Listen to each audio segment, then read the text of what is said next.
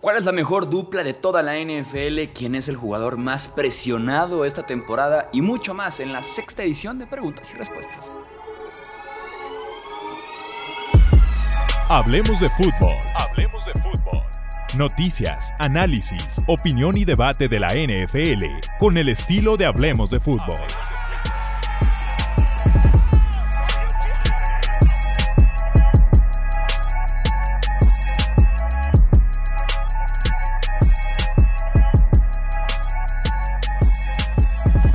Amigos? ¿Cómo están? Bienvenidos una vez más aquí Hablemos de Fútbol. Yo soy Jesús Sánchez y si tenemos ya la edición número 6 de preguntas y respuestas, recuerda que si quieres participar en la edición número 7, estando en YouTube, tienes que ir a la sección de comentarios aquí abajito y dejar tu pregunta y las más apoyadas, las más relevantes, las más interesantes serán las que van a ser contestadas en la séptima edición.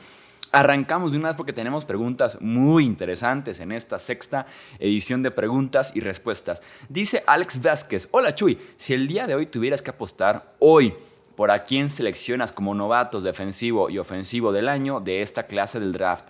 Alex, gracias por tu pregunta, te mando un fuerte abrazo. Me quiero ir un poquito bold a la defensiva, diría que me iría hoy, hoy, hoy, hoy, la puede cambiar la opinión, sin duda alguna va a cambiar de aquí a agosto. Me gusta Joey Porter Jr., esquinero de Steelers, y a la ofensiva me voy con Anthony Richardson, el coreback de los Colts. Pregunta Chuis P. ¿Cuál es el jugador con más presión esta temporada? Pregunta interesante y que creo yo que por lo menos yo no puedo dar con una sola opción. Así que elegí cuatro y en comentarios ayúdenme ustedes cuál consideran que es el jugador con más presión esta campaña. Yo estoy entre Lamar Jackson por el tema del contrato, cómo ha terminado lesionado las últimas campañas, porque tiene nuevo coordinador ofensivo, porque tiene nuevos wide receivers, porque la franquicia ha hecho todo, porque Lamar Jackson esté contento, esté feliz, esté pagado, esté en su hábitat para que vuelva a tener una temporada parecida a la que tuvo en 2019. Entonces creo yo que Lamar Jackson entra como una de las opciones. También como otra opción, porque no están en orden, diría que Dak Prescott, después de que los Cowboys también hicieran cambios en el staff ofensivo, solidificaran la línea ofensiva, trajeran a Brandon Cooks también en un cambio para traerle otra arma y sobre todo porque Cowboys ha estado cumpliendo a la defensiva y que es una pregunta que viene un poquito más adelante, ha estado cumpliendo a la defensiva los últimos años, pero sobradísimo, pero atacado de la risa. Y el que ha quedado de ver es Dak Prescott por tema tal vez de intercepciones en temporada regular, porque en playoffs no ha jugado del todo bien, porque tenían a San Francisco ahí cerquita todo el partido en la ronda divisional y fue la ofensiva la que no pudo producir. Entonces también agregaría en esa lista a Dak Prescott. También agregaría a Josh Allen, porque si estamos hablando como de este tridente de futuro en la NFL o específicamente en la AFC, que es Patrick Mahomes, Joe Burrow, Josh Allen, que se va uniendo también ya Justin Herbert, pero hablamos de que Mahomes, pues doble anillo, ¿no? Joe Burrow ya pudo llevar un equipo de los Bengals al Super Bowl. Josh Allen no. Josh Allen se ha quedado corto, ya sea final de conferencia, ronda divisional, eh, muchas veces por sus intercepciones, por sus fumbles, por sus errores. Entonces creo que yo creo yo que Josh Allen como que empieza a sentir ya el fuego de cumplió Mahomes, cumplió Burrow, falto yo. Y también agregaría en este top 4 de jugadores presionados a Aaron Rodgers, después de forzar su salida de Green Bay, después de tanto drama, contrato, eh, Jordan Love, picks del draft, wide receivers jóvenes, el cambio de Davante Adams, finalmente logra su salida de Green Bay.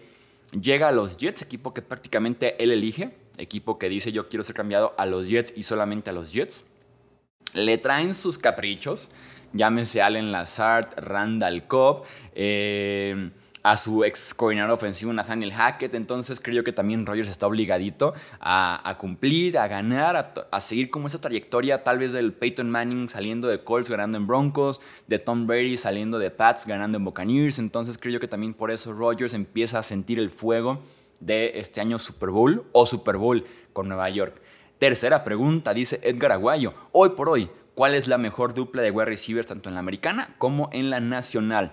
En la americana me quedo con la dupla de los Bengals, Jamar Chase y T. Higgins.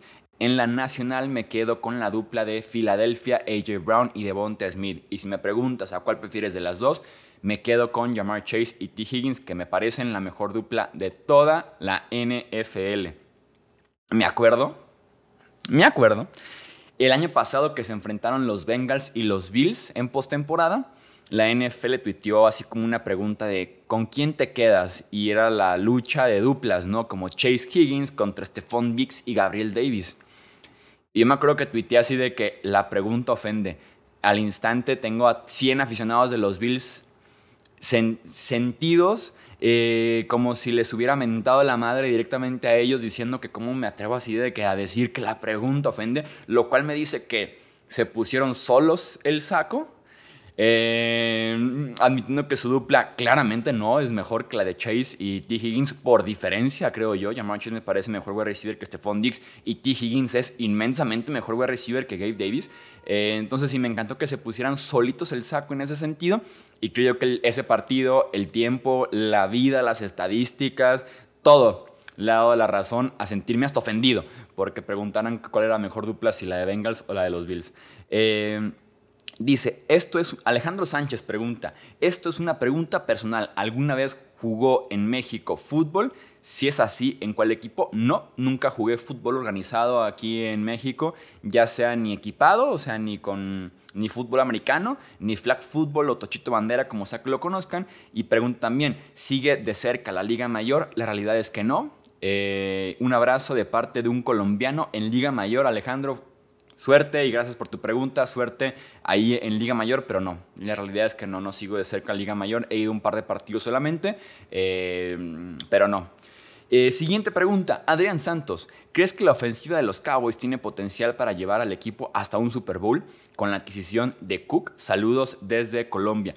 Por cierto, creo que se refiere a la adquisición de Brandon Cooks, no creo que se refiera a la adquisición de Dalvin Cook, porque esa no existe, o no sé si cayó por ahí en algún rumor, en alguna cuenta fake o qué.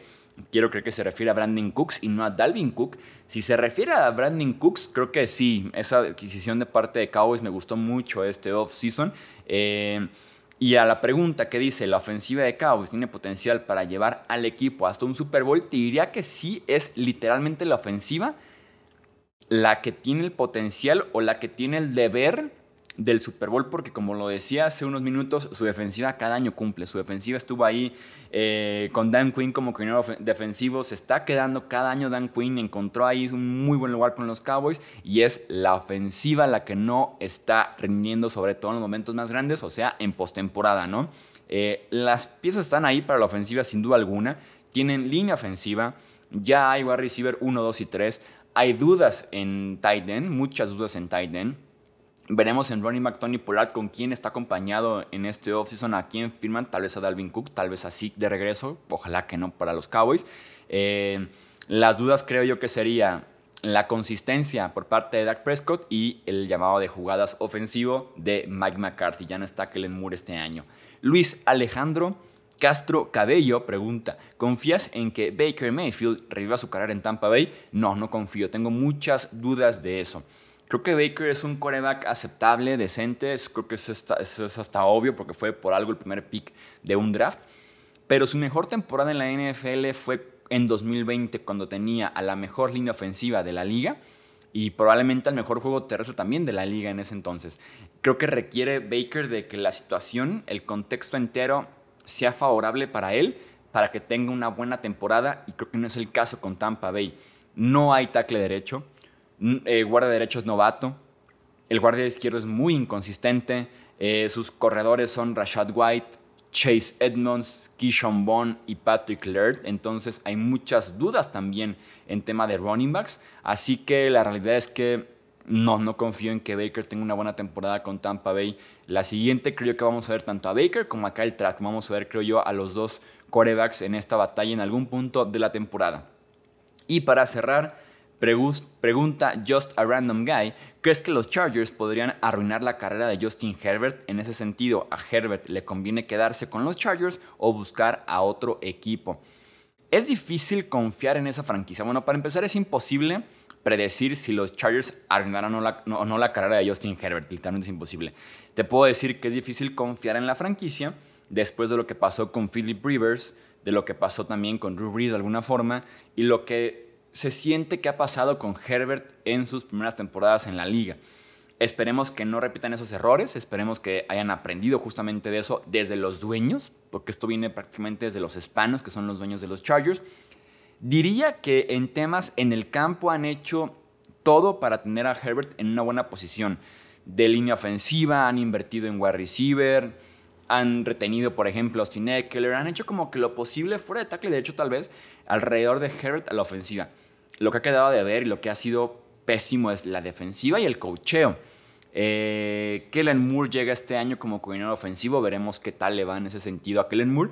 Eh, creo que este año Herbert antes de que empiece la temporada, firme extensión de contrato con los Chargers, probablemente 4 o 5 años, seguramente se convertirá en ese momento en el mejor coreback pagado de toda la NFL y veremos, creo yo que lo correcto sería quedarse por lo menos uno o dos años más con Chargers y ver cómo se va desarrollando de alguna forma la situación porque tienen, creo yo, un buen núcleo. Con Mike Williams, tienen ahora a otro wide receiver novato como Quentin Johnston, Rashon Slater, el tackle izquierdo, es también muy bueno y muy joven, entonces creo yo que por ahí tienen varias piezas buenas como para confiar en ellos, pero sí, la gerencia y los dueños de esa franquicia es muy difícil realmente confiar en estos temas a futuro con esos dueños que han estado arruinando carreras de jugadores muy importantes en la historia de la NFL y que han fracasado de alguna forma en lo colectivo cuando están ahí con los San Diego o con los Los Angeles Chargers. Vamos a dejar hasta aquí este sexto episodio de preguntas y respuestas. Recuerda comentar tu opinión o tu pregunta para ser tomado en cuenta en la siguiente edición. Esto es Hablemos de Fútbol. Yo soy Jesús Sánchez. Hasta la próxima. Gracias por escuchar el podcast de Hablemos de Fútbol. Para más, no olvides seguirnos en redes sociales y visitar hablemosdefutbol.com.